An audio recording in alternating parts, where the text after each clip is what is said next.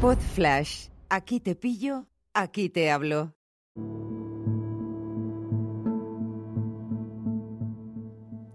Hola a todos, ¿qué tal? ¿Cómo estáis? Bienvenidos al episodio 293 de este Daily, que no es Daily, podcast en el que reflexiono sobre diferentes temas.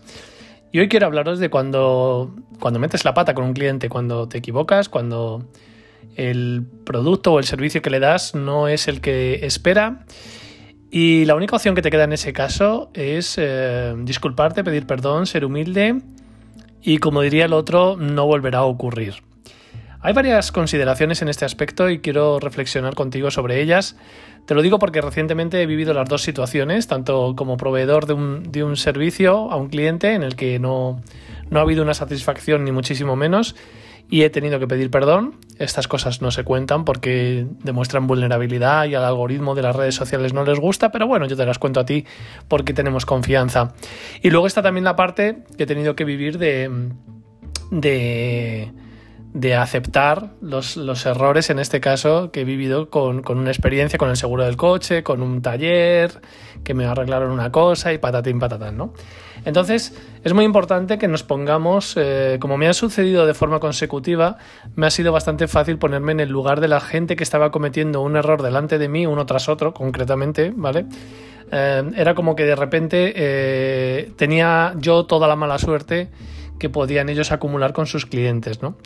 Y eso, como, como, me estaba sucediendo al mismo tiempo del episodio que te he comentado de, bueno, pues de tener de un cliente que no ha tenido una buena experiencia conmigo, pues me ha hecho más sensible a, a esa idea de que, de que cuando la gente mm, se disculpa sinceramente, sin, sin miramientos, sin, sin, escurrir el bulto y, y sobre todo dando alternativas o dando posibilidades, pues la verdad es que es digno de valorar. Creo que hay que valorar eso, hay que aceptar el error. Estamos demasiado acostumbrados a ser infalibles, a, no cometer ningún fallo. Y, creo que hay que hacer un poquito cura de humildad y saber que nosotros el día de mañana podemos no entender bien la dimensión de un trabajo, incluso venirnos un poco arriba y que se esté saliendo un poco de nuestra especialidad y que eso provoque que, que, el resultado no sea el suficiente o simplemente se cometa un despiste. ¿no?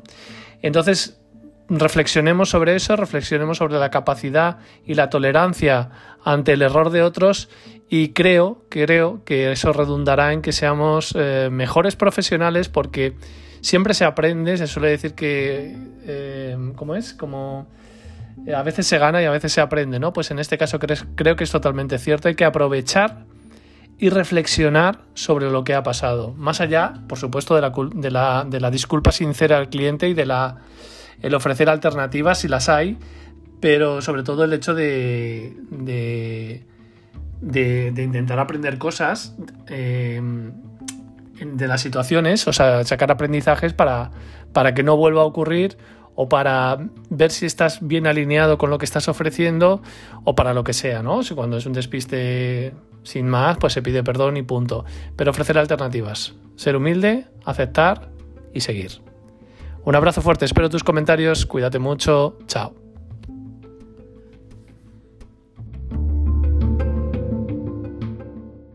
Una producción ático de podcast